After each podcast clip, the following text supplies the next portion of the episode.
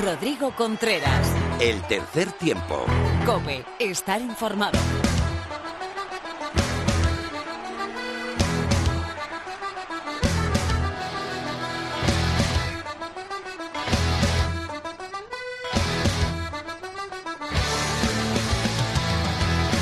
Hola, ¿qué tal? Bienvenido a la entrega 145 de tu programa de rugby en la radio. Bienvenido al tercer tiempo de cope.es.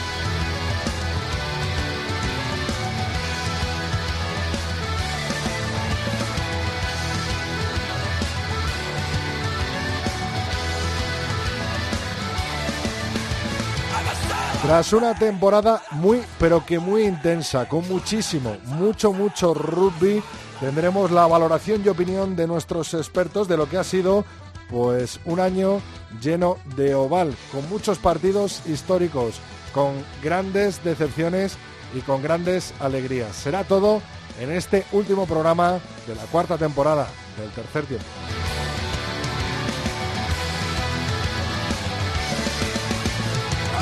A los mandos técnicos está nuestro compañero y amigo José Colchero y por aquí, gracias Laura, porque sé que has hecho un esfuerzo tremendo por estar en esta despedida de esta cuarta temporada en el tercer tiempo. Muy buenas, Laura. Hola, ¿qué tal? ¿Cómo estás? Pues muy bien, encantado Sí. de tenerte aquí. Igualmente de estar aquí, por supuesto. Y- Tampoco me he perdido mucho, ¿eh? Me he perdido unas cañas, pero bueno. Bueno, pero eso ahí lo puedo están mis yo- compis. lo puedo arreglar yo ahora. sí, hombre, por supuesto. No hay nada que no se pueda arreglar. ¿Cuáles son nuestras redes, Laura? Bueno, en Twitter estamos en arroba 3 tiempo cope, nuestro Facebook es facebook.com barra tercer tiempo cope y nuestro email el tercer tiempo arroba cope punto es. José, empezamos cuando quieras.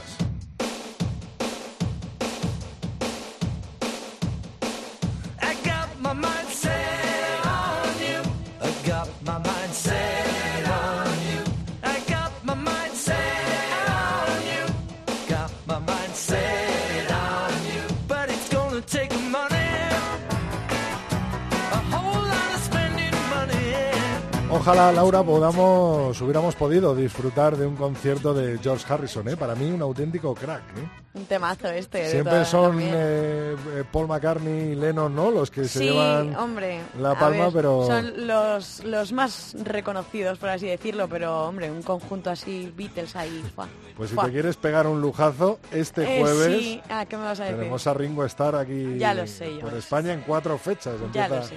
eh, hoy, mismo martes en Barcelona y este jueves en Madrid. Así que si te quieres apuntar, es la primera fecha que va a dar Ringo Starr en España.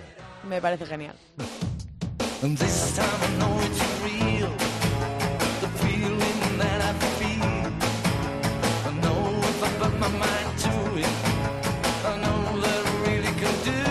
¿Cuál es tu Beatle preferido, Laura? Eh, Ringo Starr no, así que voy Bueno, a decir eh, Paul McCartney. ¿Paul McCartney? Sí, sí, yo creo que sí. Mira, Eh, José- Que yo te iba a decir antes Sí. que es que yo soy más de los Guns N' Roses que de los Beatles. Siempre me Ah. han parecido un poco blanditos, aunque, oye, bueno, pero unas bueno, estrellas, pero hablando de los Beatles, Laura. ya lo sé, pero yo qué sé, soy más de, de ahí, rock del duro. Así que tú te quedas con Paul McCartney, ¿no? Sí. De los Beatles, Yo José sí. Colchero con George Harrison y yo me voy a quedar con Lennon, ¿no? Bueno, Y a Ringo vamos todos a verle este mm, jueves. Vale, el antitaurino.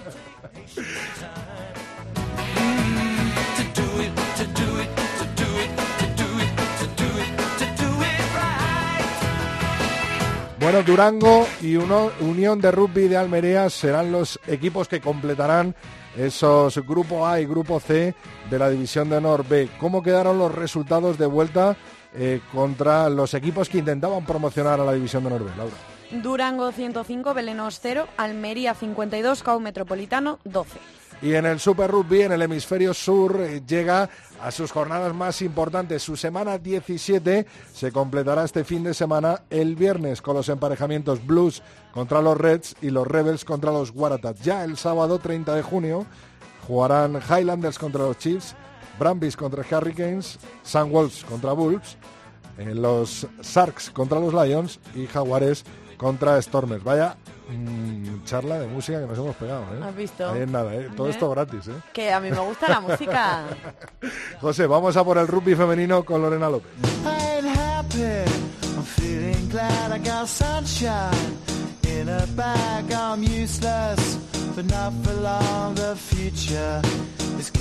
Aunque los sevens eh, veraniegos y de playa cada vez más nos inundan, todavía queda hueco para el rugby femenino. ¿Es así o no, Lorena López? Muy buenas. Sí, porque todavía queda algo de competición, pero con el Olímpico de Pozuelo como ganador de la Liga Iberdrola, Majadahonda como las reinas de la GPS Sevens Iberdrola y con las plazas aseguradas del Sansen Scrum en la Liga Iberdrola y de las Leonas en las series mundiales, podemos decir que las únicas jugadoras eh, que siguen trabajando son las chicas de Pedro de Matías, que siguen concentradas en Madrid para preparar el Mundial de San Francisco. Pero es que, Rodri, antes de cruzar el charco, las chicas van a participar en las GPS Sevens europeas que les van a servir como entrenamiento previo a esta gran cita mundial.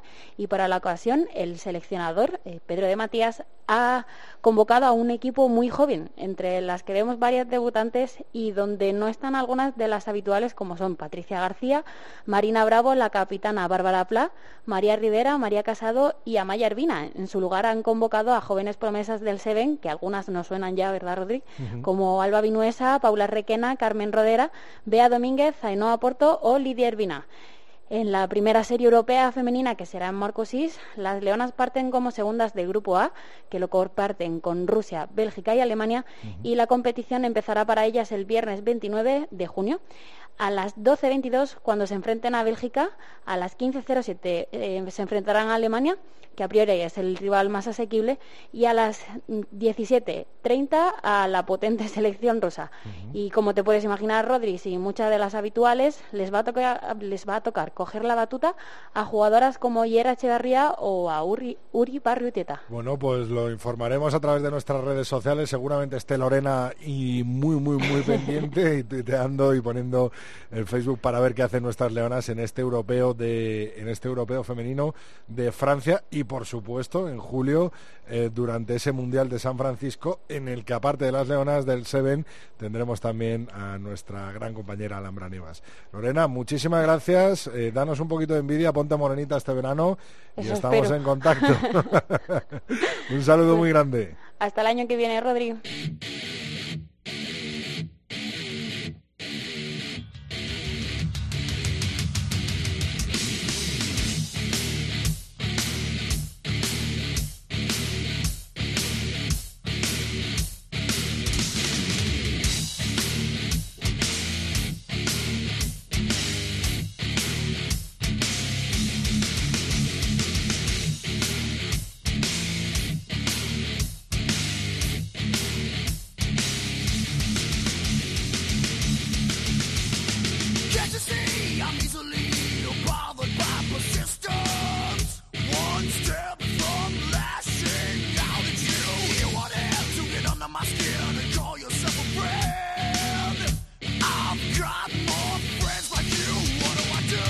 Bueno, pues con este homenaje a uno de los baterías más cañeros de la historia de la música, con estos Pantera y en homenaje a Vinnie Paul, empezamos hoy nuestra tertulia que va a ser más entrevista a cada uno de nuestros expertos y sobre todo para que nos cuenten la valoración de una temporada tan intensa de rugby. Tenemos ya con nosotros a Pepe Ibáñez, director de la revista desde la línea de 22. Muy buenas, Pepe.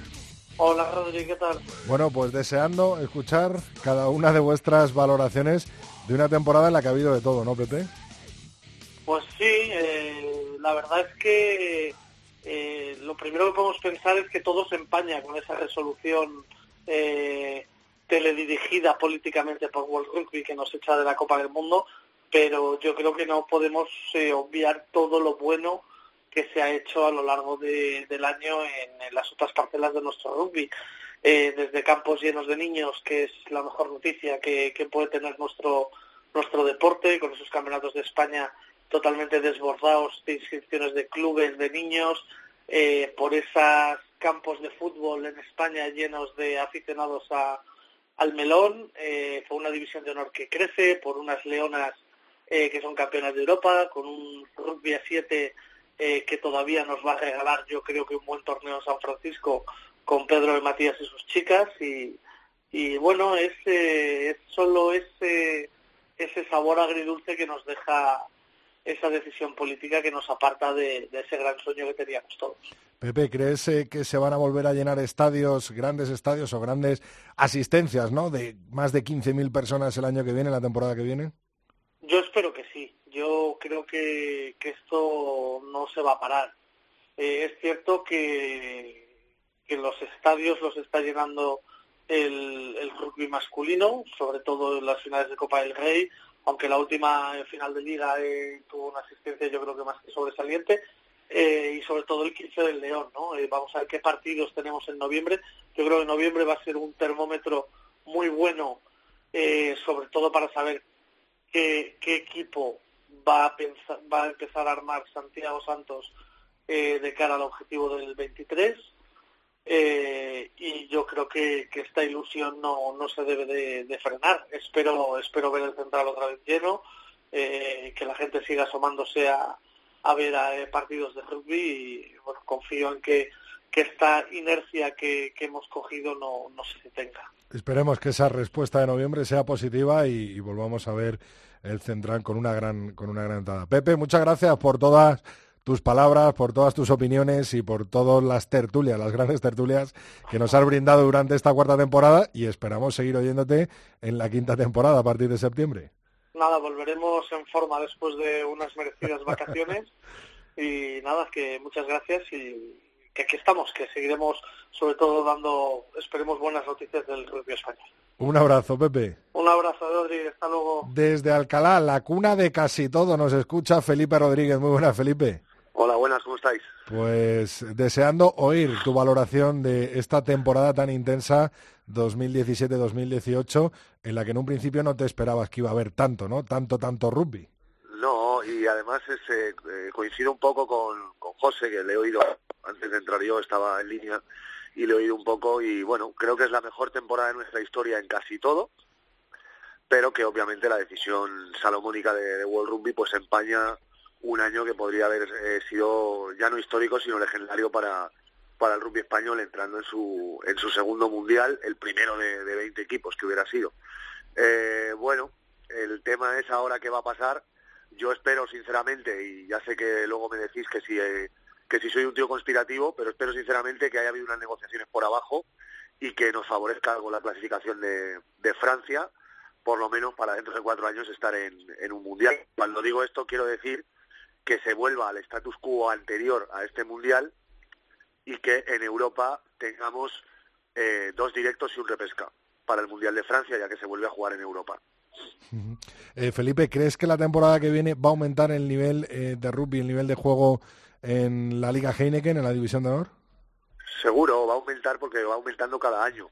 Eh, no sé hasta qué punto va a subir el nivel, eso va a depender de, de los equipos de, de la zona media, que sean capaces de competir con los equipos de arriba, para que en lugar de tener, digamos, pues no sé, vamos a ponerle los, los dos derbis más los partidos que, que los equipos de Valladolid juegan contra Alcobendas, más alguno que Alcobendas pueda darles el susto allí, o alguno que incluso Senor pueda darles el, su- el susto en San Román, pues que esos Ordicia, que esa Zamboyana, que bueno, que ya ganó al queso esta temporada, eh, aprieten mucho más todavía y en lugar de tener cinco, seis, siete partidos al año, digamos, muy apretados, pues que pues que sean muchos más entre los equipos de arriba. Y eso pues querrá decir que el nivel, el nivel sube y, y el nivel de nuestra liga subirá si los equipos de, la zona media suben.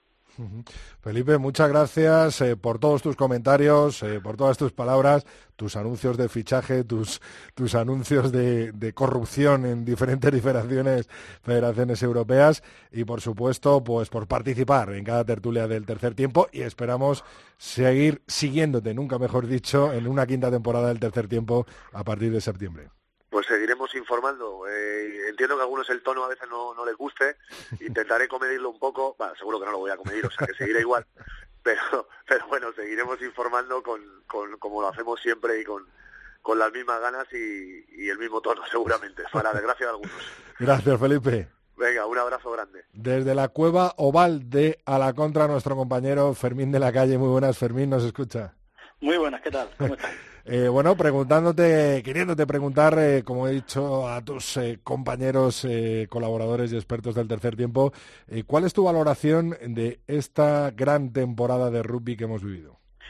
Pues yo creo que muy muy positiva. Desafortunadamente todo ha quedado salpicado por ese mm, eh, escándalo burocrático que nos ha dejado fuera del Mundial. Creo que hemos perdido los despachos lo que habíamos ganado el campo y eso nos deja un sabor bastante agridulce pero yo creo que debemos ser constructivos y pensar que primero la selección eh, va a un nivel como no habíamos visto ninguno, eh, pues me refiero especialmente al partido de Rumanía o el que se ganó en Rusia.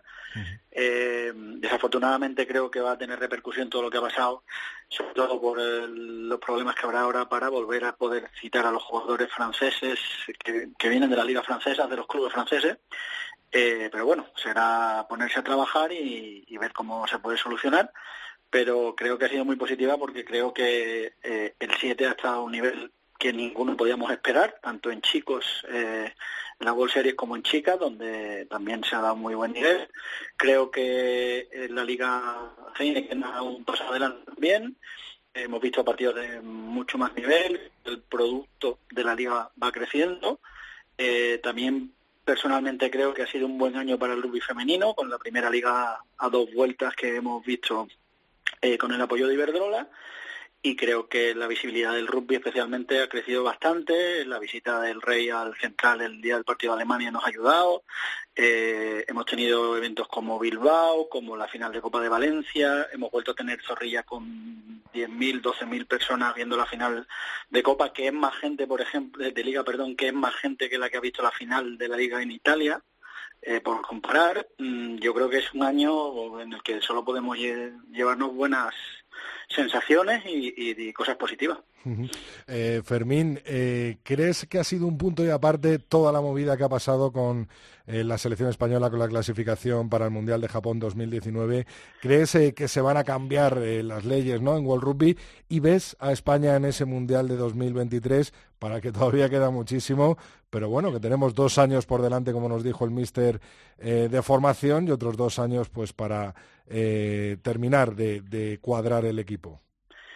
Eh, creo que va a haber seguro repres- represalias dentro del Rugby Euro. Creo que va a haber eh, algún cambio de normativa para que se eh, aclare bastante más el tema de las nacionalizaciones y todo el tema de las capturas de los jugadores, eh, porque World Rugby ha quedado bastante retratada también en lo que ha pasado, además del Rugby Euro. Eh, mm, tengo mm, dudas sobre qué vamos a hacer nosotros respecto al Mundial de Francia, si vamos a seguir la política de traer jugadores franceses. En el caso que sea así, que me parece que mm, ha sido positiva en tanto que han venido jugadores de mucho poder competitivo, habrá que ver lo que nos dejan hacer los clubes franceses, porque ya hemos visto que van a poner bastantes pegas eh, y eso va a ser fastidiado.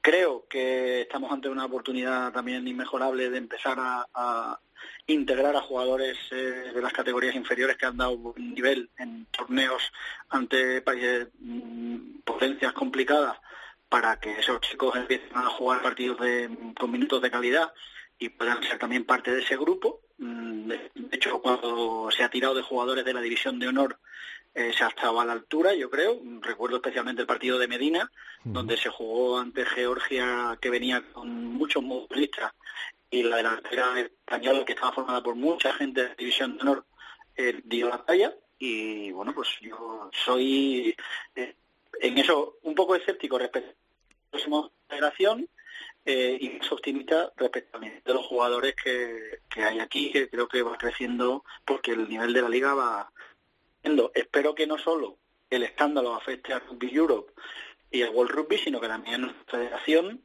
eh, de una den el paso hacia la modernización y hacia el profesionalismo en la estructura y empecemos a hacer las cosas de otra manera porque seguimos haciendo como en 1999. Pues Fermín de la Calle, muchísimas gracias, eh, como he dicho, tanto a Felipe y a Pepe por tus palabras, por todas las tertulias, las grandes tertulias que hemos tenido durante esta cuarta temporada y esperamos seguir escuchándote, seguir debatiendo y, por supuesto, eh, siguiendo eh, con mucho oval a través de la radio y con tu voz en el tercer tiempo en esta quinta temporada que comenzará en septiembre. Gracias, Fermín. Nada, muchas gracias a vosotros. Encantado de seguir aquí eh, por, para la próxima temporada. Ya son cinco. A- agradeceros de verdad a vosotros y especialmente a ti eh, y a las chicas todo el tiempo que le dedicáis, porque eh, como todos los que estamos dedicados al periodismo de rugby, eh, hay que recordar a la gente que esto no está pagado, ni bien ni bien ni mal, no está pagado. Lo hacemos casi todo por amor y pasión a este deporte Eh, y como decía Felipe, seguiremos siendo igual de incómodos como periodistas porque hay que contar cosas un poco y otras pues, seguiremos, bueno, pues contando las cosas que nadie quiere contar. Gracias, Fermín. Un abrazo grande. Desde Cope Valladolid nos escucha nuestro compañero, nuestro amigo Miguel Ángel Torres. Teto, muy buenas, Teto. ¿Qué tal, Rodrigo? Buenas noches. Pues aquí disfrutando de cada una de vuestras valoraciones de esta temporada que esperabas que hubiera habido eh, tanto, tanto, tanto, tanto rugby como hemos tenido. No, la verdad es que la temporada ah, empezaba bien, anunciaba eventos grandes como el de Bilbao, ya lo sabíamos desde tiempo atrás, y esperábamos, eh, bueno, más o menos lo de siempre, que los de Valladolid iban a estar por encima, algo que al final ocurrió, pero luego el transcurso de los acontecimientos me hizo ver eh, que el principio de la temporada fue sensacional, fue magnífico, desde la entrega de los premios Princesa de Asturias con los All Blacks en Gijón, que nos dio mucha visibilidad al mundo del rugby, mucha, eh, luego pasaron por Madrid, algunos tuvimos la oportunidad de estar allí con ellos, de preguntarles, de hablar con, bueno, pues con estos mitos del rugby. Entonces ya el año empezó bien. Luego después de, la, de la temporada, me refiero, no al año. Luego, eh, este año 2018, bueno, pues empieza con un título para el BRAC eh, a nivel internacional, como es la Copa Ibérica, en la que pudimos contemplar cómo la Liga Española eh, se ha distanciado de la Liga Portuguesa. Yo siempre fui un, apasionado por unir ambas ligas, es decir, eh, los cuatro o cinco mejores españoles con los cuatro o cinco mejores portugueses, y visto el resultado de este año me di cuenta que eso probablemente ya no valga para nada, porque los españoles eh, estamos por lo menos a, otro nivel, visto que el BRAC avasalló al CEDUL en su, en su propio campo.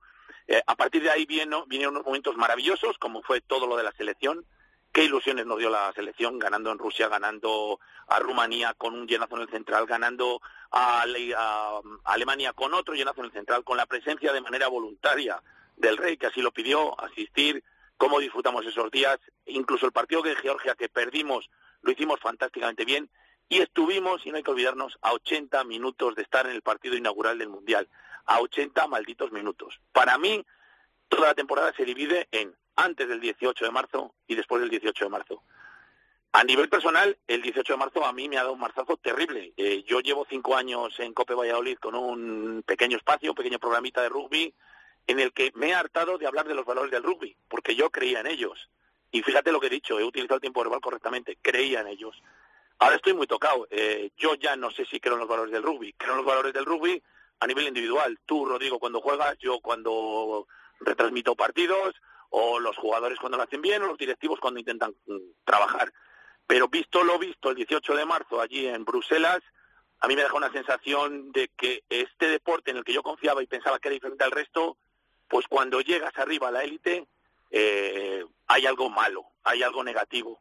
Eh, la actuación del famoso Jordan Chescu este eh, nos ha matado, aquello no fue un partido, lo he dicho muchas veces, fue una farsa y supuso un antes y un después de la temporada y espero que no sea del rugby español, porque fíjate las consecuencias que ha tenido, las actitudes de los, de los jugadores eh, son negativas, pero vinieron motivadas por aquella eh, pésima actuación, una actuación tendenciosa. Este señor sigue arbitrando al máximo nivel. Nuestros jugadores han tenido sanciones duras, durísimas, puede que merecidas, pero durísimas, y a ver las consecuencias que trae para, para, bueno, pues para el resto, para ver con qué gente vamos a jugar con la selección. Se había hecho un proyecto para jugar con eh, españoles, eh, aunque hayan nacido en franceses, hijos o nietos de españoles, tenían tanto derecho. Ahora yo no sé si van a querer venir. Eh, la, selección tiene una pinta fantástica. El trabajo de Miguel Onisanti Santos era estupendo. Insisto, estuvimos a 80 minutos de un mundial. Todo fue maravilloso hasta ese día. Y desde ese día que no hemos levantado cabeza, bueno, pues ¿qué te puedes destacar? Algo que he oído ahora a Fermín, pues sí, los eventos, eh, Zorrilla otra vez eh, una buena entrada eh, en- con la final de liga, por primera vez una final de liga en un estadio grande. Valencia, por supuesto, hay que nombrarlo. Esa apuesta que hizo contra la ciudad de Valladolid, bueno, contra. Ellos apostaron por sí mismos, por sí mismos, hicieron muy bien. Y, y en otro lado estaba la ciudad de Valladolid, que también pretendía y se creía con derechos, y al final salió Valencia. Y enhorabuena para ellos porque lo hicieron fantástico. Y creo que, bueno, pues eso, eso, eso sí que me ha parecido que, que es un antes y un después para que el rugby pueda salir de Valladolid y vaya a otros sitios. Yo creo que al final hemos todos sido sensatos y nos hemos dado cuenta que aquello estuvo muy bien y que se puede repetir en otros estadios grandes. Lo de Bilbao, maravilloso. Y bueno, pues eh, por redondear, eh, el, el año excelente del Quesos que vuelve a repetir lo que hizo hace unas temporadas, ganarlo absolutamente todo. ¿Crees que se va a repetir el año que viene ese dominio del queso y de Valladolid en, Pues mira. en la Liga Española? Eh, te voy a decir una cosa, y fíjate que te hablo desde Cope Valladolid, y que tengo mucha gente que me sigue desde Valladolid. No sé si se va a seguir o no. Yo, fíjate, desearía que no fuera así. Eh, yo, como vallisoletano, creo que por el bien de nuestro rugby, el Quesos y el Salvador deben empezar a perder partidos. Eh, que no entienda mal la gente de Valladolid, que no me entienda mal la gente de fuera. Es para que el rugby esté más igualado. Me encantaría que Santander diera el paso, me encantaría que Alcomendas diera el paso, me encantaría que ese Burgos que viene por detrás, que está haciendo un trabajo fenomenal, diera el paso. No podemos estar con que siempre el Quesos lo gane todo. No podemos estar con que el Salvador gane de vez en cuando o esté ahí en el segundo lugar y siempre los de Valladolid. Recuerdo que el Salvador, siendo segundo, sacó 20 puntos al tercer clasificado. Me encantaría por una parte eso, por otra tengo mi corazoncito y por supuesto voy con el Chami, voy con el Quesos a muerte. Pero de cara al rugby español me encantaría que hubiera una revolución. No sé si ocu- si ocurrirá esta temporada que viene o en la siguiente, cuando ya haya a través de la liga, de esta, perdón, de la asociación de clubes que se va a hacer, pues un formato diferente. Teto, estoy convencido que volverás a hablar y a enaltecer los valores del rugby, ya sea en Cope Valladolid, en Zona Marca Valladolid, en la revista 22 o, por supuesto, espero que lo sigas haciendo en el tercer tiempo de, de la cadena Cope. Muchísimas gracias por todas tus tertulias, todas tus palabras, eh, todos eh, tus eh, piques sanos con Felipe y con Alcalá y Valladolid y, por supuesto, todas tus informaciones que nos has ido dando durante esta cuarta temporada y este, este año magnífico de, de Oval para todo el mundo. Gracias y nos vemos a partir de septiembre, Teto. Supuesto, muchas gracias a ti, Rodrigo, eh, que haces este programa de una manera desinteresada y estamos todos deseando participar porque eh, nos das un espíritu y una energía genial. Y por supuesto, eso que has dicho es muy importante. Todos los piques que suelo tener con Pepe o con Felipe, básicamente, son de buen humor. Nos llevamos fenomenal, somos buenos amigos. Y bueno, pues oye, que yo estoy aquí en Valladolid y me gusta defender lo mío. Y fíjate lo que te he soltado, ¿eh? la primicia, que me encantaría que a veces los de Valladolid también perdiesen. Gracias Rodrigo. Gracias, Teto. No nos vamos de Valladolid porque está nuestra otra pata, nuestro alma y nuestro corazón pucelanos, David García de Misiones Deportivas. Muy buenas, David. Saludos, Óvale, Rodrigo. Estoy deseando a ver qué me cuentas, tu valoración de esta temporada que por lo menos ha sido intensa, eso está claro, ¿no? Sí, sin duda, ha sido muy intensa y bueno, pues la verdad es que tanto Fermín como Teto y el resto de participantes en, esta fantástica tertulia del tercer tiempo COPE, pues eh, han elogiado o, o- han eh, puntualizado quizás pues eh, eh, los puntos buenos de- del, del balón oval eh, español, con lógicamente pues, eh, pues, lo del 15 del León y etcétera, etcétera.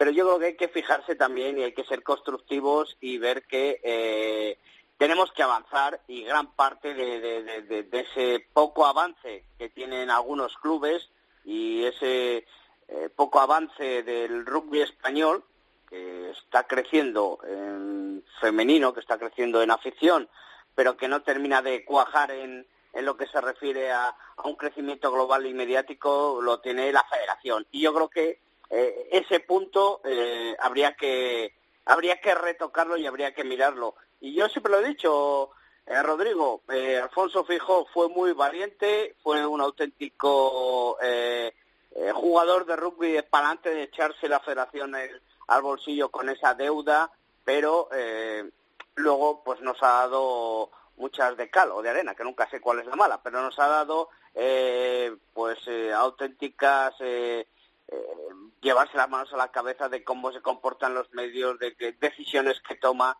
de cómo mediáticamente no está ofreciendo ningún retorno a sus patrocinadores y también pues eh, de, la gente que se rodea en la federación que no dejan de ser pues auténticos eh, eh, dinosaurios como dije en su día arcaicos analógicos y, y que poco tienen que hacer eso sería el punto fundamental Eh, ¿No crees, hablado- ¿No crees, David, que, que no se ha crecido mediáticamente, por ejemplo, que, que lo has dicho antes, en este año oval eh, en lo que es el rugby en general?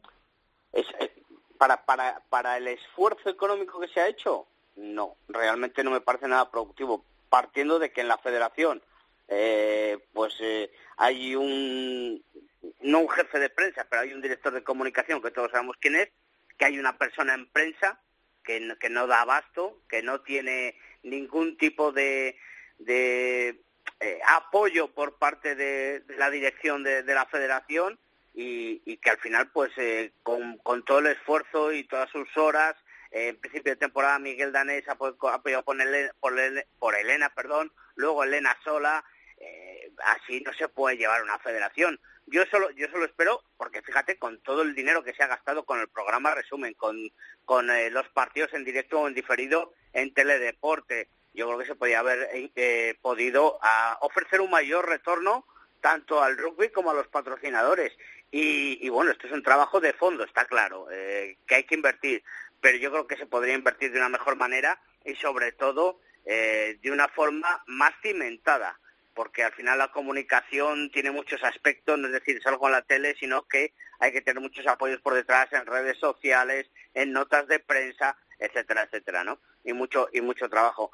Pero eh, yo creo que no, que no ha habido no ha habido ese retorno como debiera ofrecerse. Yo solo espero que con ese nombramiento en el, en el Comité Olímpico Español de Alfonso Fijó, pues aprenda, aprenda de, de, de, por ejemplo, la presidenta de Salvamento y Socorrismo, que aprenda también de- del presidente de la Federación de, Balonmano, eh, pues que los tiene muy cerca dentro del Comité Olímpico, incluso su propio presidente, y sepa pues tener esa mano izquierda a la hora de, hablar con los medios y que sepa rodearse de un equipo profesional que realmente pues eh, no esté por unos intereses extraños o ocultos que, que nadie conoce, pero que hacen muy mal al rugby.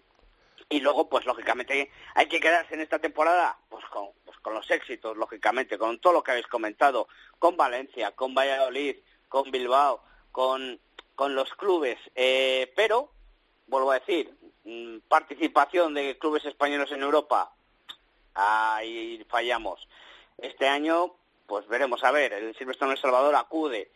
Yo creo que el BRAC tenía que dar un paso adelante. Eh, quiero decir que al final es crecimiento. La excusa de que no es una o no se ve claro el tema de, de qué tipo de competiciones, yo creo que ya está bastante asentada. Lleva dos años, hemos visto la final este año en Fadura de esa Continental Cell y, yo creo que es un formato que, que al final da experiencia y competitividad a los equipos y tiene que haber presencia española dentro de esas competiciones europeas y ahí la federación también tiene que, que mojarse y, y echar un cable. Veremos a ver si la ACR pues consigue eh, pues calzar esa pata que, que un poco en el, en el rugby español para seguir creciendo.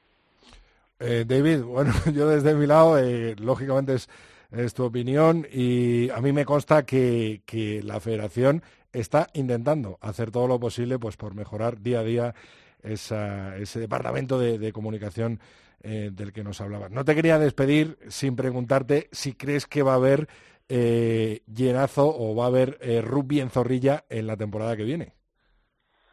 Bueno, yo creo que como, como estamos viendo en los últimos años, Valladolid es eh, punta de lanza en el, en el rugby español y se habría que apostar, lógicamente, se pagaría muy poco esa apuesta porque en, en los últimos años tanto BRAC como Silverstone El Salvador están eh, copando pues eh, finales y, y los puestos altos de, de la clasificación. Entonces habría, habría que decir que hay muchas posibilidades. Bueno, vamos a ver si el ascenso del Real Valladolid eh, facilita o, o complica también eh, Zorrilla, ¿no? Para, para disputar cualquier eh, eh, final de liga, de copa, de supercopa o, o de lo que sea, ¿no? Pero, pero bueno, vamos a ver, vamos a ver, porque la federación también dice que si quiere coger ellos y organizar los eventos, pues, pues vamos a ver, queda mucho, queda mucho. Si tuvieras que apostar, David, eh, ¿para qué competición eh, cre- creerías eh, que, que se jugaría el rugby en Zorrilla? ¿Copa, Liga, algún partido internacional de España? Yo creo que todos se van a pelear. Yo creo que además el alcalde de Valladolid tiene esa espina clavada y, y se la va a intentar sacar eh, como sea con un partido eh, oficial o no oficial eh, internacional o ya sea con, con, con el 15 de León o, o vaya usted a saber, ¿no? Con trayendo a lo mejor dos selecciones eh, eh, como ya podemos ver en, en Anoeta, ¿no? Pero, pero bueno, lógicamente yo sé que el, el rugby vallisoletano va a pujar por, por todo, lógicamente, por esa final de liga o esa final de copa o, por qué no, que a mí me encantaría esas semifinales, aunque solo hubiera un equipo vallisoletano, que hubiera dos partidos seguidos, un, un mega Saturday, ¿no?, de rugby, que, que la verdad, pues es- sería otro punto de crecimiento, ¿no?, que, que falta, ¿no?, pues eh, eh, juntar a cuatro aficiones. Pues a ver, a ver si se produce ese Super Saturday que llevamos varios años detrás de él y al final a ver si lo conseguimos en un gran estadio como puede ser Zorrilla o algún, cualquier gran estadio eh, que tengamos en nuestra geografía. David, muchísimas gracias por todas tus intervenciones durante esta cuarta temporada. Te esperamos, por supuesto, con los brazos abiertos en la quinta temporada del tercer tiempo y gracias eh, por acompañarnos día a día con eh, tus palabras relacionadas con el mundo oval. Gracias, David. Un saludo, Rodrigo, y un saludo para todos. Lulo Fuentes, muy buenas, Luis. ¿Cómo estás? bueno, ¿Qué aquí esperando, esperando a tu valoración de, de esta temporada con una Irlanda arrolladora, ¿no? En el Seis Naciones y por supuesto con, con esa con, eh, con ese partido, ¿no? De, de España que yo creo que han sido los grandes protagonistas, por lo menos en el hemisferio sur, ¿no? De, eh, de nuestro rugby y lo que más nos toca ovalmente hablando, ¿no? A ver, año verde, ¿no? Año Grand Slam irlandés, tercero de la historia, que no es poco. Eh, Leinster campeón, un equipo súper serio. No, algunos sí creíamos que podía ganar el Seis Naciones, no parecía que fuera a ganar Grand Slam. Venía Inglaterra muy fuerte, bueno, unos meses después. Eh, tenemos Irlanda ganando la serie en Australia, Inglaterra perdiendo en Sudáfrica, Francia perdiendo en Nueva Zelanda, que entra dentro de lo más normal, Gales eh, mejor, pero sí que parece que en lo que es el hemisferio norte, Irlanda manda, ha mandado este año, cosa que nos alegra a los que a los que vamos tenemos el corazón un poco verde. Eh, sí, sí, un año muy irlandés, un año muy muy bonito para recordar en, en, en Dublín y alrededores, sobre todo en Dublín con la victoria de Leinster, sí, sí, sí, un año muy irlandés. Y en España partidos para recordar también, ¿no? Bueno, y en España, pues yo creo que ha faltado un poco la guinda de, de la guinda, que hubiera sido una guinda del tamaño de un melón de entrar en el Mundial. Nos hemos quedado ahí con la miel en los labios. Hemos vivido jornadas fantásticas de rugby en España, partidos de la selección estupendos, eh, con el central abarrotado. Hemos vivido una jornada increíbles en Bilbao. Ha sido un año creo estupendo para el rugby. Si nos hubiéramos colado el mundial, hubiera sido verdaderamente eh, la guinda, lo que te digo, la guinda del pastel. Ahora queda ver la resaca, ¿no? ¿Qué va a pasar? Nos hemos, no vamos a quedar lejos.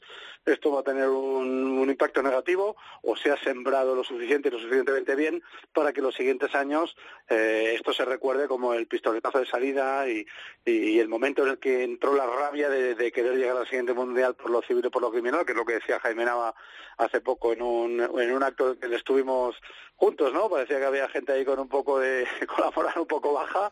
Basta con hablar, basta con hablar un poco con el capitán de la selección española para que se te pongan las pilas.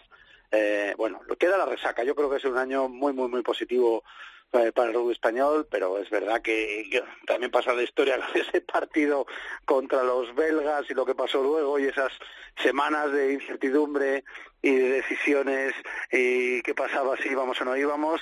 Si, estu- si ahora mismo eh, supiéramos que en el calendario tenemos una fecha debutando en el Mundial contra Japón sería otra historia, pero bueno, es lo que es y yo creo que el balance es positivísimo y el rugby tiene que estar contento de lo que ha pasado, incluso eh, con ese borrón final, ¿no? Pero bueno, un buen año, un muy buen año. Y el año que viene, año de Mundial, ¿no?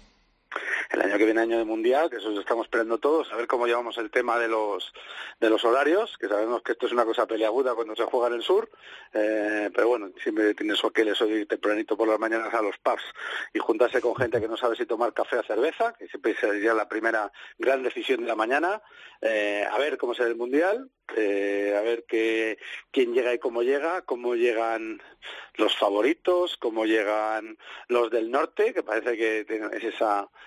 eh, asignatura pendiente. Bueno, queda mucho por delante. Sabemos que esto es rugby cambia mucho de un año para otro. Los que parece que están eh, totalmente acabados de repente eh, cambian de marcha y suben. Los que parece que parecen como favoritos, fíjate Inglaterra, ¿no? En qué punto está ahora y en qué punto estaba hace un año, que parecía hace un año que se iba a comer el mundo y ahora mismo son todo dudas. Bueno, eh, queda todavía mucho que ver, queda poco tiempo, pero queda mucho que ver. Eh, en mi opinión se plantea apasionante los meses que quedan, el año que queda por delante, porque pues eso va a definir todavía más cosas entre el norte y el sur, ¿no? ¿Qué, qué pasa con el norte? ¿Va a recuperar algo de pulso? ¿O definitivamente el rugby del sur se va a imponer una vez más? Bueno, nos quedan muchas preguntas y mucho rugby que ver. Pues esperamos poder disfrutarlo, poder verlo junto a ti, Luis, y por supuesto poder seguir aprendiendo de tus historias y de todo lo que nos cuentas eh, relacionado eh, con el de alguna canción y alguna cancioncita me dejarás poner, ¿no? Hombre, claro, ¿Eh? hombre, ¿Eh? claro, eso no- es esencial, si no, no... Aparte que parece que se reúnen los Kings, que ya sería Bueno, el, el bueno. colofón, ya parece que sería el colofón A ver si no se matan los hermanos Davis por el camino, ¿no? entre No, ellos. no, no, no, no, toca Entre madera, que yo ellos. soy muy fan. No me digas eso, no, no, no, a ver si, a ver si sale todo bien, a ver si sale todo bien, que sería un disgusto. Pero bueno, eso parece, ha dicho Ray Davis el otro día que eh, hace un par de días que parece que se juntan. Bueno, habrá que habrá que rezar. Ya que no está España en el Mundial, por lo menos que vuelvan los Kings, que no es poca cosa. Muchísimas gracias, Luis. Nos vemos, nos escuchamos a partir de septiembre en la quinta temporada del tercer tiempo. Claro que sí, un abrazo. People are strange when you're a stranger. Faces look ugly when you're alone. Women seem wicked when you're unwanted. Streets are uneven when you're down. When you're strange, faces come out of the rain. Hoy en esta última entrega del tercer tiempo de la cadena COPE tenemos con nosotros a nuestro colaborador especial del hemisferio sur. Se están jugando los test match oficiales entre eh, los grandes equipos y las grandes selecciones del hemisferio sur y ahí, a través de su objetivo, a través de su cámara, ha estado presente en primera persona nuestro amigo y colega Juanjo Vispe. Muy buenas, Juanjo, desde Madrid, allí en Australia, Sydney, ¿no? Efectivamente, ¿qué tal Rodri? ¿Cómo estás? Pues deseando que me cuentes esos tres partidos de Irlanda contra Australia en los que pudiste vivir dos, ¿no? Sí, bueno, han sido unas series impresionantes aquí en, en Australia. Sí, el primer partido fue en Brisbane, el segundo fue en Melbourne al que no pude ir y el último ha sido el sábado pasado en el que estuve en el Allianz y, la- y en el que se decidieron las series. Han sido unas series, como te digo, muy buenas, muy buenas, muy seguidas aquí en, en Australia y la verdad es que los Wallabies han dado la talla a pesar de que no pudieron vencer en el último partido y han gustado, han gustado mucho, sí. Eh, unas series eh, muy emocionantes y en el que se han empleado a fondo, ¿no? Sí, la verdad es que los Wallabies eh, yo no los veía bien para, para estos tres partidos contra Irlanda. Eh, aquí se ha comentado mucho que Irlanda llegaba como segundo equipo del mundo por detrás de los All Blacks, pero un equipazo, de hecho ha ganado el Grand Slam, venían unos ganadores, un equipazo como digo. En el primer partido fue un poco sorpresa que Australia le ganó bien a, a Irlanda. Eh, es cierto que en Irlanda no jugaron los titulares, por decirlo así, había muchos muchos suplentes, pero aún así Australia pudo ganarles el primer partido a los a los a los irlandeses. No jugó la apertura titular de Irlanda, que, que ahora no me acuerdo muy bien cómo, cómo, cómo- cuál es su nombre, pero vamos, no no jugó. Sí jugó el segundo y el tercero, en el que se de- definía. Yo estuve en Sexton, Brisbane. ¿no? Sexton, ¿no? Sexton, Sexton, es- efectivamente, Sexton. Eh, el primer partido no lo jugó, se jugó en Brisbane, en- con una temperatura, mm, en Brisbane hace, hace todavía calor, es invierno aquí, pero el campo está seco, eh, en fin, una, una serie de circunstancias que favorecían a, Australia. En el segundo fue en Melbourne, que no lo vi, que Australia eh, perdió por muy poco, ganaron los, los irlandeses, y en el tercero y último se jugó aquí en el Allianz, eh, yo estuve a ras de césped, mi cámara estaba, eh, mi, mi cometido era, bueno, hacer los, los news cross con varios jugadores, entre ellos Tim Horan, con el que pude hablar y, y con el que me dijo que, que el césped no favorecía nada a los australianos porque se había formado mucha humedad, estaba muy húmedo, casi mojado y eso favorecía más a los irlandeses. Eh, luego estuve con, con John Hills, que es el encargado un poco de hacer de relaciones públicas con sponsors antes de los partidos. Y en el estudio de Fox Sports estuve con Phil Kearns, estuve también con, con George Gregan, estuve con, con Tim Horan, efectivamente, y a Tim Horan le pregunté, oye, tú jugaste contra los irlandeses en, en los cuartos de final en un mundial en Lansdowne Road en el 91 y en un partido en el que estuvieron a punto de perder y me dijo, sí, efectivamente, cuando ensayaron los irlandeses en ese partido, eh, creíamos que estábamos fuera. De hecho, la conversación que tuvimos con el manager del equipo es que si perdíamos el avión de vuelta lo teníamos a las 11 de la mañana. Y en Juanjo, ese momento te, van yo- a fichar los veteranos de Australia, ¿eh? yo pensé en eso, me dijo Tim Horan, yo pensé en eso, pero al final pues Michael Laina lo arregló y marcó el ensayo y ganaron los, los australianos. Eh, bueno, el, el partido fue increíble, el, el de Sydney, se decidieron las series ahí. Eh, Hooper se lesionó. Yo no te puedo hablar mucho del partido porque estaba pendiente de mi Claro. trabajo y de hacer mi trabajo. En ese, en ese partido concretamente mi cometido era la salida de jugadores, estar pendiente de los banquillos y de los cambios.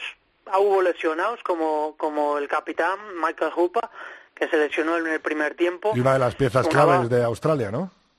Sí, baja importante, pero Australia eh, en, en- en estos partidos ya ya lo- ya les pasó contra los British Lions cuando vinieron aquí. No tiene mucho fondo de armario, no tiene muchos suplentes de nivel. Entonces, prácticamente los titulares de Australia han jugado los tres partidos, con lo cual llegas al último con bajas como Will Genia que se lesionó en el segundo test, no pudo estar en el decisivo con, y con alguna baja más en delantera, pero no tiene muchos suplentes de nivel. Entonces eso lo notan. No es como un equipo como los irlandeses o como los neozelandeses que tienen muchísimos suplentes de calidad, muy buenos, tan buenos como los titulares, que pueden plantar cara en, en partidos, en, en series que han sido eh, seguidas, porque es sábado, siguiente sábado y siguiente sábado. Eh, son tres sábados seguidos. Juanjo, Entonces, eh, allí en el hemisferio sur, eh, la sensación, bueno, yo creo que en todo el mundo, es que los All Blacks siguen estando eh, por encima, ¿no? Sí, los All Blacks lo demostraron contra Francia.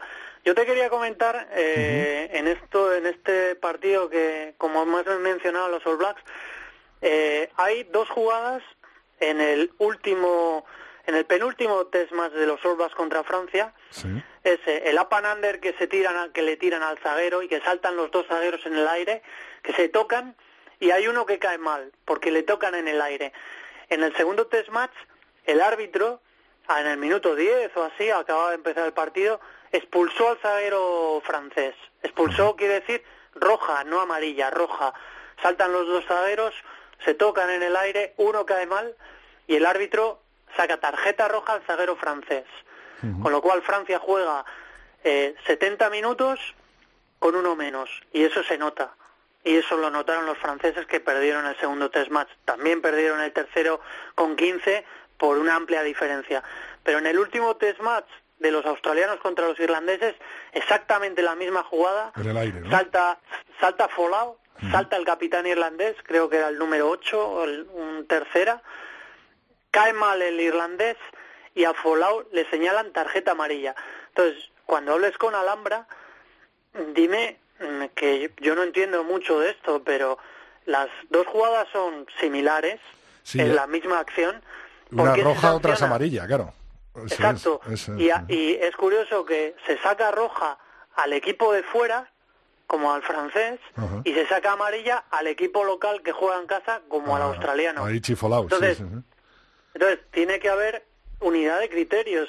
¿Qué pasa cuando suceden estas cosas? No podemos en, un, en una acción sacar la roja y en otro la amarilla, creo yo. No es justo, en mi modesta opinión, pero alguien profesional como Alhambra, que sé que es colaboradora tuya, le podrías preguntar sobre esto y que diera su versión, ¿no?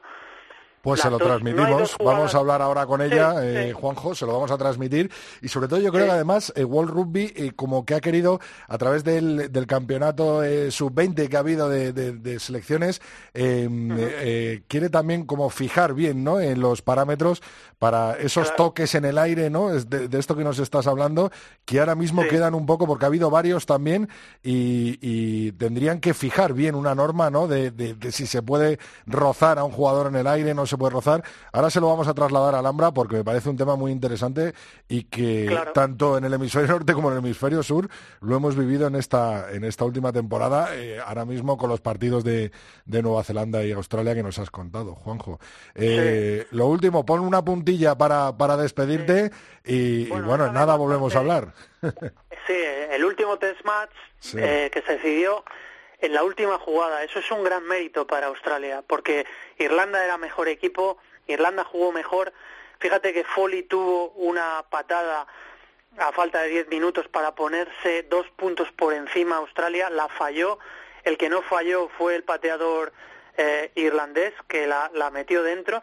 Y hasta la última jugada, eh, Australia tuvo la opción de, de meter un ensayo y no lo consiguió y las series fueron para, para los irlandeses. Pero yo lo escuché a Hooper en el banquillo porque estaba muy cerca, que cuando marcaron los irlandeses, Hooper dijo, eh, hemos tenido nuestra oportunidad, pero se nos ha escapado. Después de esa frase, Coroibete marcó un ensayo, Australia se vino arriba, eh, tuvo, tuvo contra las cuerdas a los, a los irlandeses.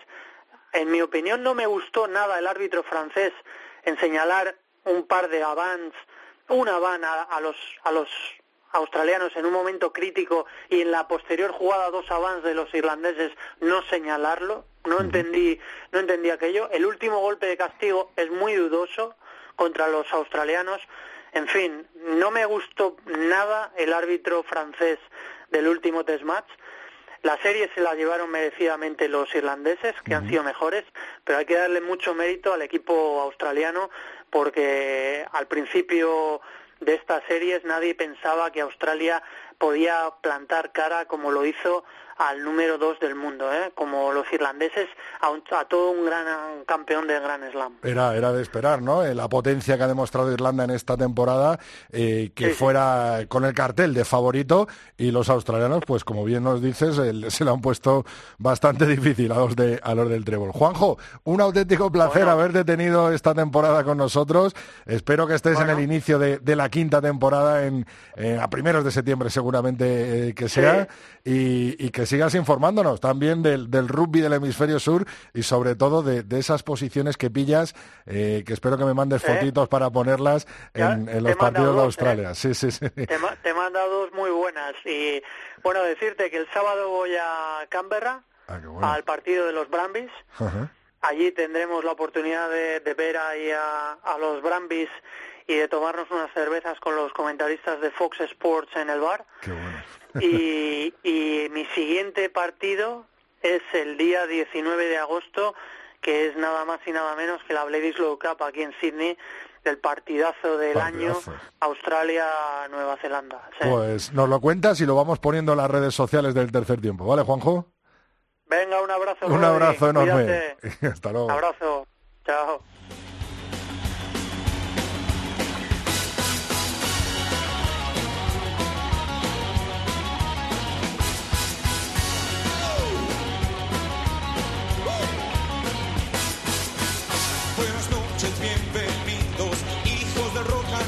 Hoy, como cada martes, eh, teníamos planeado que estuviera con nosotros Alhambra Nievas, pues para despedirse de todo el mundo y para dar la bienvenida a una nueva temporada, la quinta a partir de septiembre, pero un imprevisto de última hora, motivos personales, no han podido eh, dejarnos Alhambra y escuchar su voz, así que la mandamos un besico muy, muy, muy fuerte, le deseamos un feliz verano y, por supuesto, una feliz vuelta tanto a los campos después de ese Mundial de San Francisco 7 en el que estará arbitrando como eh, por supuesto a esta su cadena, su radio, la cadena COPE, el tercer tiempo, eh, su programa. La pregunta de Juanjo Vispe del contacto en el aire, bueno, pues la dejamos para empezar esa quinta temporada y con el resumen de ese Mundial de San Francisco que nos lo hará, como nos tiene acostumbrados Alhambra Nevas, perfectamente en el primer capítulo de nuestra quinta temporada. Así que un besico muy fuerte para Alhambra y vamos ahora con Mar Álvarez.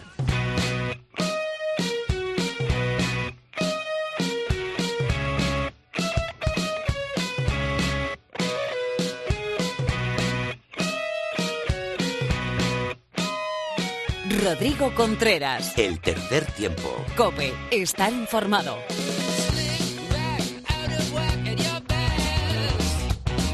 Hola, hola Mar, ¿cómo estamos? Hola Rodrigo, ¿qué tal? Recién llegadita a Madrid, ¿no? Eso es. Tú que casi ya has cambiado tu ciudad, ¿no? Por Valladolid, siempre te gustará volver al foro, ¿no? Sí, sí, la verdad ahora además en, en verano está muy chulo. Sí, sí. Sí, hay, hay mucha oferta cultural, es verdad. Bueno, bueno, Mar, para este último programa eh, que hemos eh, preparado, eh, ¿cómo preguntarte, no? ¿Cómo descansar en vacaciones sin perder la forma? Sí, es un poco un resumen de las últimas cosas que hemos hablado, que si te acuerdas tenían que ver con la nutrición y con estar activos y un poco eh, llegar finos a la, a la temporada en otros sentidos que normalmente no, no controlamos. Entonces, en cuanto a la nutrición, hablábamos de primero controlar los básicos, que todas nuestras comidas tengan proteínas para mantener nuestra masa muscular, que tengamos suficientes verduras y frutas para tener vitaminas y minerales y mantener una buena, buena hidratación. En, en verano los hidratos, bueno, pues hay que tomar, pero no son tan importantes porque baja mucho nuestra actividad. Eso no quiere decir que los quitemos completamente, pero sí que, bueno, es algo que podemos reducir un poco. Luego, eh, también estuvimos hablando que bajamos nuestra actividad, nuestros entrenamientos con horarios para pasar a ser activos y, y seguir programas individuales. Entonces, eh, bueno, tenemos que marcarnos cuándo vamos a entrenar, aunque sea sin el equipo, y podemos hacerlo en pequeñas dosis diarias para mantener la forma. Y bueno, pues a lo mejor por la mañana hacer un circuito de 15-20 minutos, por la tarde otro circuito de otro tipo, y ahí aprovechar para, para limar algunas debilidades que tenemos o que hemos arrastrado en la temporada, más o menos. ¿Algo más? Por ejemplo, nos- sí, sí, sí. Bueno, es que nosotros, por ejemplo, eh, decimos que elijan un, un hábito que quieran cambiar y que lo hagan en pequeños, pequeños trocitos y que cada día vayan trabajando en eso. Por ejemplo, no sé, mejorar la movilidad. No es mala, Entonces, no es bueno, mala un día esa. empezar con la movilidad de cadera, otro día con la movilidad de tobillo, pequeños ejercicios hasta que puedas hacer ejercicios más globales tipo yoga, etcétera, etcétera. Ah, bueno, Eh, bueno, Mar, hemos tenido una temporada dura. Le he preguntado a, a casi todos nuestros colaboradores, eh, bueno, que, que valoraran un poco eh, cómo ha sido tu temporada, Mar. Pues eh, bastante dura también, por, por supongo que por lo que todos, por lo que hemos vivido con la selección, pero, pero también ha sido al final y a raíz de eso reflexionar mucho sobre el rugby, sobre por qué estamos aquí y, bueno, lo importante de todo que es el juego y los jugadores y que como, como, como veremos en el Sim Beam, eh, todo lo demás tiene menos que ver. bueno, pues esperemos por lo menos que haya la próxima temporada tanto, tanto rugby, ¿no? Como hemos vivido esta. Y si puede ser un poquito más, pues mucho mejor, ¿no, Mar? Sí, eso sería excelente. Muchísimas gracias. Eh, hablamos, nos vemos, nos escuchamos a partir de septiembre. Esperemos que con una intensísima temporada 2018-2019 y volviéndote a llamar a las concentraciones de la selección, a las concentraciones antes de las finales, ¿no? De, eh, de Copa del Rey, de la final y por supuesto que nos sigas eh, pues ayudando un poquito a todos los amantes del rugby a estar un poquito más en forma y por supuesto a, a- a quemar eh, esas, esas eh, grasas extras que cogemos y, en verano. Muchísimas gracias, Mar. Feliz verano a todos y nos vemos con la mejor de nuestra forma en septiembre. Eso es. Corre de tu parte, Mar. Un saludo. Un abrazo.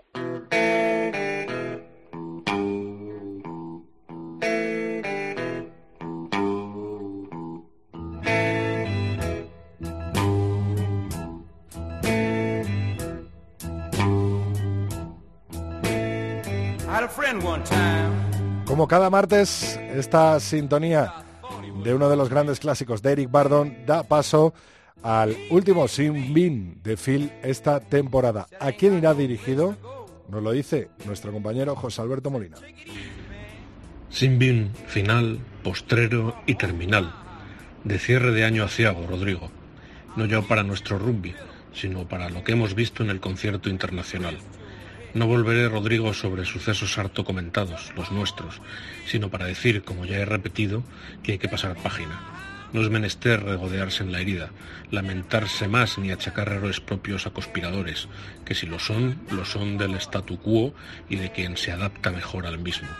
La caída, ya sabemos de cuál hablamos, fue dura, pero solo cabe reponerse, apretar los dientes y seguir empujando. Quien venga, si es que vienen caras nuevas, lo hará. Solo resta pedir más atino en los despachos y remoción del viejo y vetusto mobiliario, que es posible acometer. No me toca a mí mostrar caminos, Rodrigo, pero sí subrayar que los miles de rugbistas por debajo de 18 años, que son la mejor reserva de nuestro rugby, merecen llegar a una competición donde puedan hacer descollar su talento natural. Por tanto, sin bin permanente para quien entorpezca ese camino, que no es otro, además, el que llevará a evitar descalabros como el que tanto nos duele. Y nota terminal, Rodrigo, para World Rugby y la deriva reglamentaria que desvirtúa nuestro deporte. Ya ni el respetable es protagonista a la luz de los arbitrajes que estamos viendo esta temporada. Paradigmática a este respecto la serie entre All Blacks y Francia, con despropósitos monumentales, ya es casualidad, en cada ocasión. Doble placaje sin sanción, expulsión errada y referí en el papel de mojón contra la defensa francesa. No, no solamente. La dirección del juego, el protagonismo insoportable de algunos árbitros que modelan a su antojo tantos partidos, componen ese desatino que te señalo. Esto, Rodrigo, solía ser un deporte para los jugadores. Luego lo fue para los espectadores a partir de 1996 y ahora parece que lo es para los árbitros y World Rugby que los dirige y controla. Habrá que corregir el rumbo para poder decir, como solíamos, Rugbean floreat ubique. Y con este sin bin, querido Rodrigo, terminamos la temporada, a lo que parece. Estaremos atentos a la próxima con novedades sin duda en la columna semanal que me honro repetir gracias a tu benevolencia en el programa que protagonizamos entre todos. Gracias Rodrigo y hasta la próxima. Gracias a ti, Phil. Habrá novedades, por supuesto, y seguirá ese Sinbin cerrando casi cada programa del tercer tiempo. Un saludo.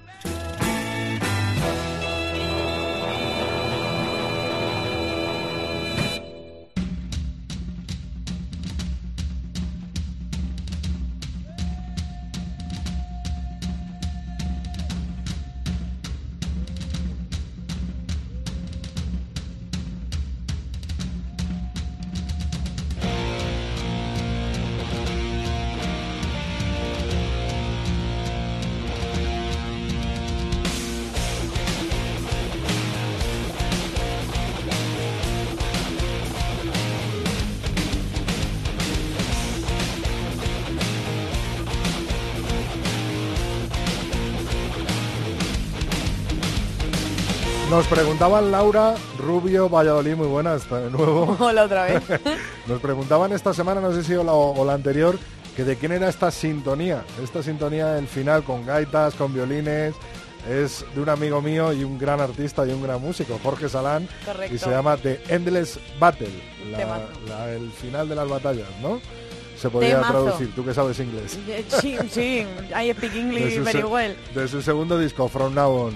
También nos han dicho otras cositas, ¿no? Nuestros eh, oyentes y nuestros amigos en redes. Correcto, que yo te iba a decir que llevamos todo el programa, hemos empezado hablando de música y vamos a terminar hablando de música. Mira qué bien. Pero antes de bien. nada te voy a recordar las redes sociales que no me las has preguntado, pero yo sigo. En Twitter estamos en arroba 3 tiempo cope con número, en facebook.com barra tercer tiempo cope y nuestro email es el tercer tiempo arroba cope punto es. Ahora y sí, bueno, los mensajitos. ahora sí. Eh, Josete ALCBS, que me imagino que será Alcobendas, nos da la enhorabuena por el programa semanal con el deporte oval, que encima ha hecho hasta una rima. Y bueno, más o menos en líneas generales esta semana nos han dado la enhorabuena. Otro de nuestros seguidores nos decía gracias por darle voz al rugby una temporada más y ojalá el rugby nos haga justicia la próxima temporada y podamos vivir grandes momentos a nivel nacional. Manu García dice, qué gran temporada, alucinante en lo bueno y en lo malo, siempre, siempre apoyando al rugby. Arroba Pepe Blanco nos dice, me encanta Tres Tiempo Cope y lo que más me gusta es ver cómo cada día crece más el rugby y más y más. A mí también, por supuesto. hombre, por supuesto. Y seguiremos remando por La ello. temporada que viene. Bueno, Laura, muchísimas gracias por estar una nueva temporada más con nosotros con el tercer tiempo. A ti. Esperamos eh, que por lo menos algo un poquito más de rugby ya sepas. Hombre, yo No, ya soy al final, experta, pero si este año me he graduado en segundo de rugby ya. Bueno, pues entonces el año que viene entras en la tertulia con Pepe. Bueno, con no te pases, no te pases. Para eso hacen falta muchos partidos todavía. Muchísimas gracias por todo tu curro, por todo tu trabajo, Laura, y por toda tu ayuda, que sin ti este programa no sería nada Anda. y no se podría hacer. Gracias por todo. Gracias a vosotros. Nos vemos en septiembre. Ale.